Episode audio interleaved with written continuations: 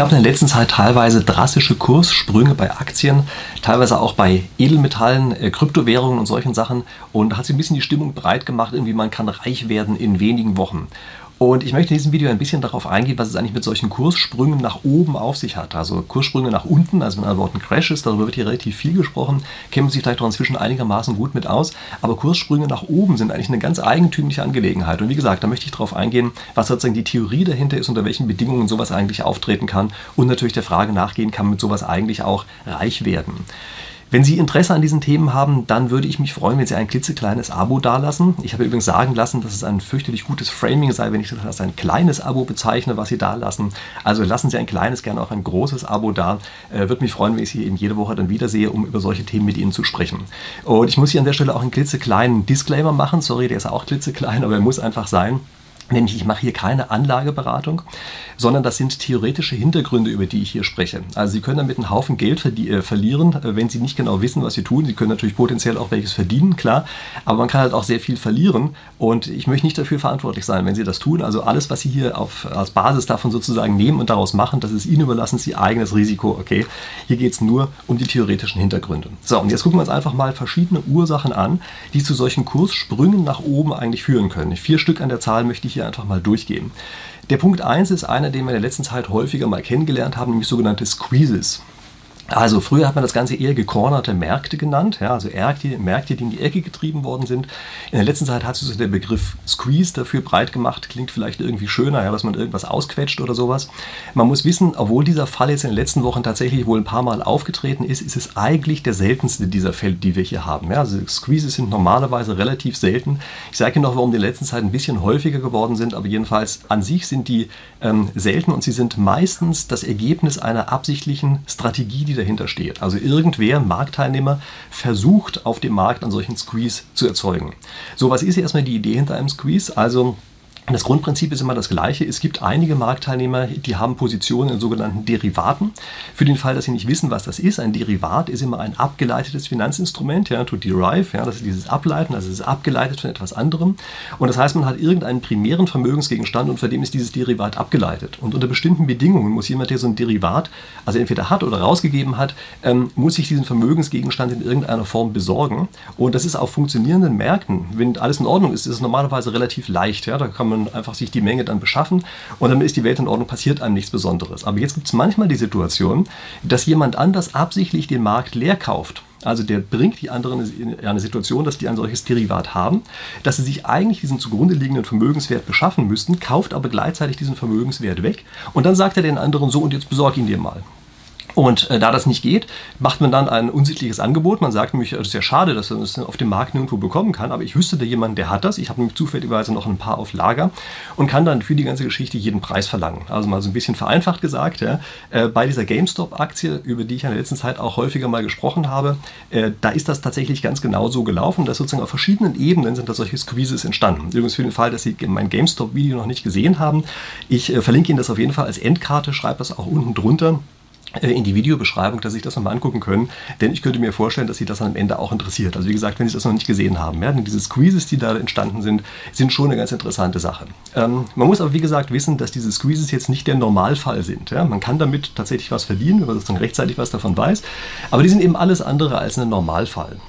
Ähm, und jetzt gucken wir uns mal eine andere Situation an, durch die solche drastischen Kurssprünge nach oben auch entstehen können. Das ist nämlich ein Nachfrageüberhang bei gleichzeitiger Kapazitätsbeschränkung auf der anderen Marktseite. Also, äh, Sie stellen sich das so vor, Sie haben auf der einen Marktseite eine feste Kapazität, muss immer genau gleich viel geliefert werden. Sie können das nicht leicht hoch oder runter fahren.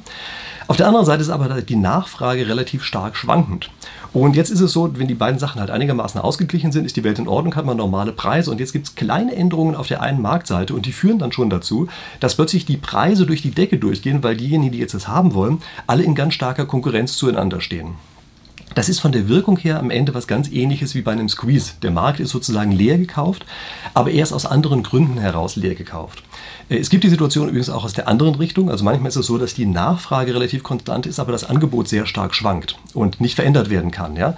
Ähm, das ist beispielsweise auf dem Strommarkt neuerdings der Fall. Also da haben Sie eine Nachfrage, die können Sie relativ genau vorhersehen, aber können Sie nicht leicht hoch und runter fahren, erst recht nicht schnell. Und dann haben Sie auf der anderen Seite aber ein plötzlich schwankendes Angebot, dadurch, dass Sie eben Solarenergie und Windenergie haben. Und dadurch kann es eben ganz leicht passieren, dass plötzlich auf der einen Seite ein Nachfrageüberhang ist oder ein Angebotsüberhang und deshalb die Preise, die Sie auf, äh, der, auf den Strommärkten finden, die kurzfristigen Preise, können von extrem hoch zu extrem negativ schwanken. Ja, ganz komische Sache, dass plötzlich auch negative Preise plötzlich da sind. Also Sie müssen Leute dafür bezahlen, dass sie ihnen das Zeug abnehmen. Und es liegt eben daran, dass diese, äh, dieses Verhältnis von Kapazität steht fest an der einen Seite und auf der anderen Seite haben Sie ein Angebot, was Sie nicht verändern können. Das führt eben zu solchen Preissprüngen. Ja. Äh, das gleiche übrigens auch äh, hat es auf dem Uhrenmarkt eine Zeit lang gegeben. Also ich habe dazu auch ein anderes Video gemacht. Äh, vielleicht möchten Sie das auch ansehen, verlinke ich Ihnen auch am Ende und unten in der Videobeschreibung äh, zu Rolex, ja, zu Rolex-Märkten. Äh, da müssen Sie sich vorstellen, wenn jetzt einfach jemand wie Tim Gabel äh, seine Rolex hochhält und sagt, hier ist eine ganz schicke Uhr, müsst ihr alle haben. und es gibt aber einfach nur ein sehr begrenztes Angebot von diesen Uhren, dann ist klar, dass natürlich in dem Augenblick plötzlich wie wild die Preise durch die Decke gehen für den einen Augenblick, wo das los ist. Und das ist häufig der Anfang für das, was jetzt als nächstes kommt, nämlich für spekulative Blasen. Und das ist mein dritter Punkt, über den ich hier sprechen möchte. Erstmal muss ich klar machen, wir sprechen heutzutage sehr viel von spekulativen Blasen, ja, von Bubbles, aber nicht jeder Kurssprung nach oben ist auch eine Blase. Die Besonderheit einer Blase besteht darin, dass sich hier der Preis komplett vom fundamentalen Wert löst und zwar ohne, dass die Sachen vorliegen, äh, von denen ich eben gesprochen habe sondern die Blase ist etwas, die sich sozusagen aus sich selbst weiter befeuert. Und ähm, was passiert da? Also es gibt einen inneren Wert von irgendetwas. Ja? Eine Aktie äh, generiert zum Beispiel irgendeinen bestimmten Zahlungsstrom für die Zukunft. Das hat natürlich einen Wert, dieser Zahlungsstrom. Und wenn es der Preis sich völlig davon löst, dann ist das eben diese spekulative Blase. Ähm, wieso befeuert die sich selber? Entschuldigung. Ähm, das liegt daran, dass Situationen geben kann, dass sehr viele Marktteilnehmer erwarten, dass diese Blase weitergehen wird und dann natürlich ein Risiko drinsteckt. Gleichzeitig aber dieses sehr starke Wachstum der Preise einen überkompensiert für das Risiko, was drinsteckt. Also das heißt, ist es uns allen bewusst, also denjenigen, die rein investieren, ist es allen bewusst, dass es eine Blase ist. Die wissen, das hat nichts mit den fundamentalen Werten dieses Unternehmens zum Beispiel zu tun. Sie wissen aber eben zugleich, dass dieses wahnsinnig starke Wachstum, was da drin ist, eben eines ist, was, wenn Sie die beiden Sachen gegeneinander abwägen, es ihnen trotzdem lohnend erscheinen lässt, mit weiter rein zu investieren. Also dadurch befeuert sich diese Blase eben, wie gesagt, von sich selbst oder aus sich selbst heraus. Und das ist ein Verhalten, was fast oder vollständig rational sein kann. Also es ist eine ganz verrückte Angelegenheit. Ja, man hat immer das Gefühl, Blasen wären immer so rein psychologischer Natur. Aber das ist nicht so sondern das ist tatsächlich etwas, was eben auch inhaltliche Gründe hat, ja rationale Gründe hat, weshalb so eine Blase weitergehen kann. Ganz normale sozusagen äh, Ausrechnen von Erwartungswerten ist das, was dahinter steht. Und dann gibt es jetzt noch einen vierten Fall für plötzliche Preissprünge nach oben und der ist nicht leicht zu unterscheiden von denen, die wir vorher hatten, ist aber ein, ein ganz wichtiger anderer Fall. Ähm, das sind die sogenannten dauerhaften S-Kurven. Also, was hat es damit auf sich? Bei den ganzen Sachen, die wir bisher hatten, das war eigentlich alles nur ein Gezocke. Ja? Da hat der Preis für, für, bestimmte Zeiten plötzlich nichts mehr mit dem zu tun, was wirklich an Werten da drin steckt. Und bei einer dauerhaften S-Kurve ist das anders. Und deshalb ist das auch der Fall, der für Investoren wirklich der interessante Fall ist. Ja? Das ist also ein Investor, ist ja eigentlich jemand, der langfristig denkt, der gute Investmentmöglichkeiten aufspulen möchte da ist also dieser Fall sozusagen dieser langfristigen S-Kurven, ist eigentlich der, den man wirklich haben möchte als Investor. Und was ist die Idee, die dahinter steht? Nun, es gibt einfach auch Geschäftsmodelle, die ein exponentielles Wachstum eingebaut haben. Natürlich nicht ewig, ja? also alles exponentielle Wachstum wächst nicht ewig, hört irgendwann mal auf. Und weil das so ist, geht das Ganze dann eben über in den Sättigungsbereich rein, so dass Sie halt diesen typischen S-förmigen Verlauf haben. Ja? Sie haben unten einen Verlauf, bei dem Sie erstmal exponentiell ansteigt oder annähernd exponentiell ansteigt und am Ende wieder abflacht. Ähm, was sind Beispiele dafür? Also zum Beispiel Amazon ist genau sowas. Ja? Ähm, Sie müssen sich vorstellen, in den 90er Jahren war die Idee, dass es ein Online-Geschäftsmodell geben kann, eine neue Sache. Das haben viele nicht verstanden, dass es plötzlich oder auch in welchem Ausmaß es den stationären Handel plötzlich ablösen würde. Und das gab aber eben einfach Leute, die das verstanden haben, Geschäftsmodell darauf aufgebaut. Und dieses Geschäftsmodell sorgt natürlich dafür, dass es erstmal über eine Zeit lang hinweg wirklich praktisch exponentielles Wachstum der Kunden gibt oder auch der, dessen, was die Kunden mit diesem Unternehmen machen. Das heißt also, es geht am, am eine Zeit lang erstmal relativ stark hoch. Und vor allem das Geschäft selber geht so hoch. Also der Cashflow, den das Unternehmen generiert, der Zahlungsstrom, der damit erzeugt wird, der geht wirklich so hoch. Das heißt, das ist hier eben keine Blasengeschichte oder irgendeine andere Sache, sondern dass da durch das Geschäftsmodell ist das inhaltlich vollkommen gerechtfertigt, was dort los ist. Ja?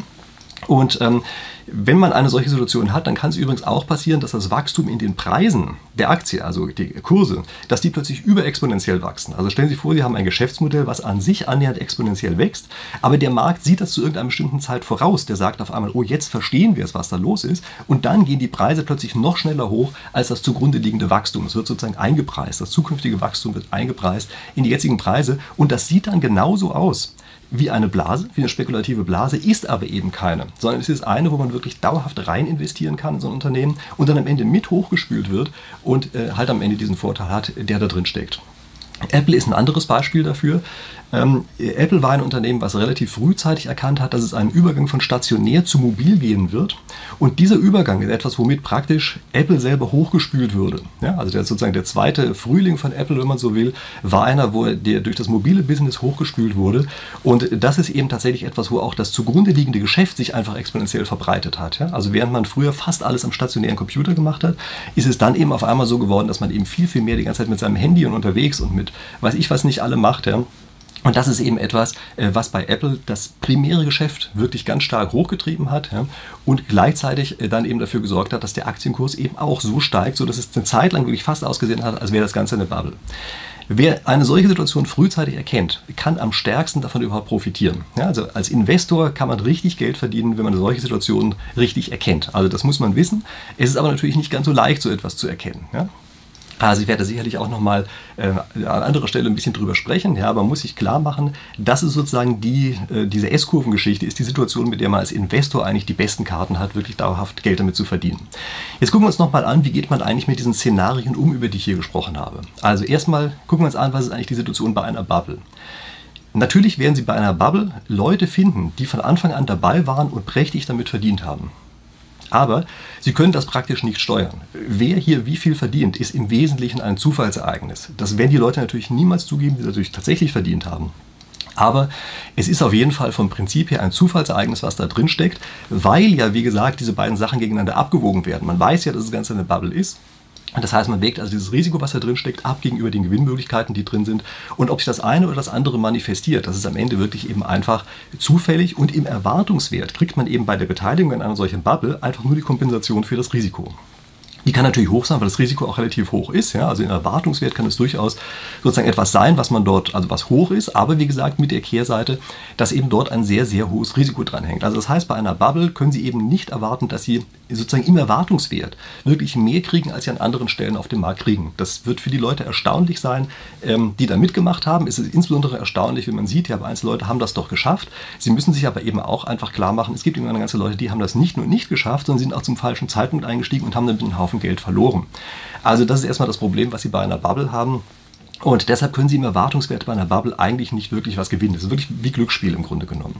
Die Sache sieht schon ein bisschen anders aus bei einem Squeeze. Ähm, ein Squeeze ist zu gewissem Grad planbar. Äh, dann, wenn Sie als Marktteilnehmer einen hinreichend großen Einfluss auf einen solchen Markt haben, also ein großer Spieler sind, dann können sie plötzlich Einfluss nehmen auf die Kurse. Die, die Gratwanderung, die Grenze zur Kursmanipulation ist hier immer sehr, sehr eng gesteckt. Also so, man ist sozusagen nur mit einem Bein irgendwie im Illegalen und im Gefängnis bei der ganzen Sache.